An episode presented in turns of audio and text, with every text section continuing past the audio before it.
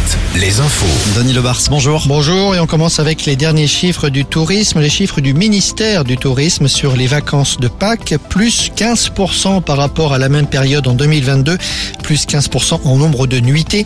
Pas de surprise, ce sont les départements du littoral qui ont le plus profité de cette embellie, en particulier le Var et l'Hérault, mais le ministère cite aussi la Charente-Maritime, la Vendée et le Morbihan. Pour cet été, le ministère des Transports, lui, demande aux sociétés d'autoroutes de réduire de 10% les tarifs au péage.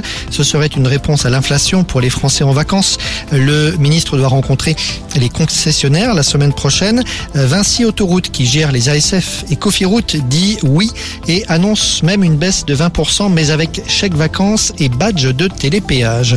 675 000 décès enregistrés l'an passé en France, chiffre de l'INSEE. L'INSEE qui constate une nette surmortalité par rapport à une année dite normale. Une surmortalité d'ailleurs supérieure à celle des deux années précédentes. Plusieurs éléments se sont conjugués, parmi lesquels le Covid bien sûr, mais aussi deux épidémies de grippe et la canicule de l'été dernier.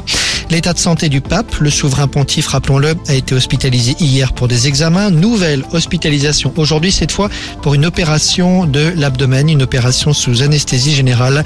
Ces audiences ont été annulées jusqu'au 18 juin.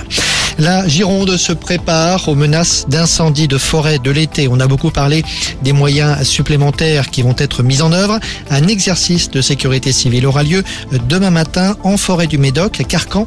Cet exercice simulera un feu de forêt dans un secteur difficile d'accès à proximité d'un club de vacances et de trois campings.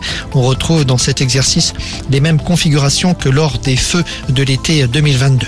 On passe au sport avec le coup d'envoi des 24 heures du Mans. Et oui, l'édition du centenaire a commencé avec les premiers essais aujourd'hui, les essais libres cet après-midi.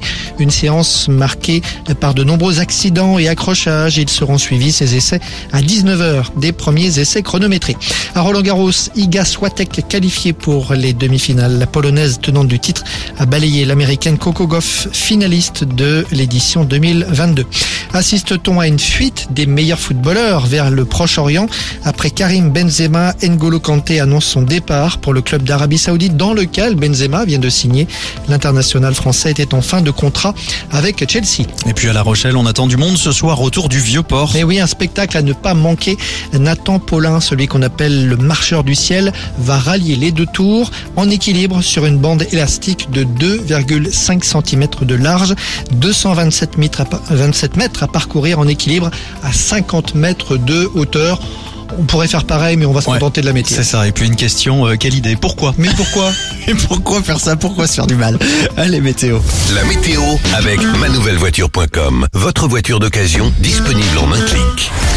C'est chaud et même un peu lourd. Des températures supérieures à 30 degrés cet après-midi entre la Touraine et le littoral de l'Or-Atlantique, Vendée, Charente-Maritime.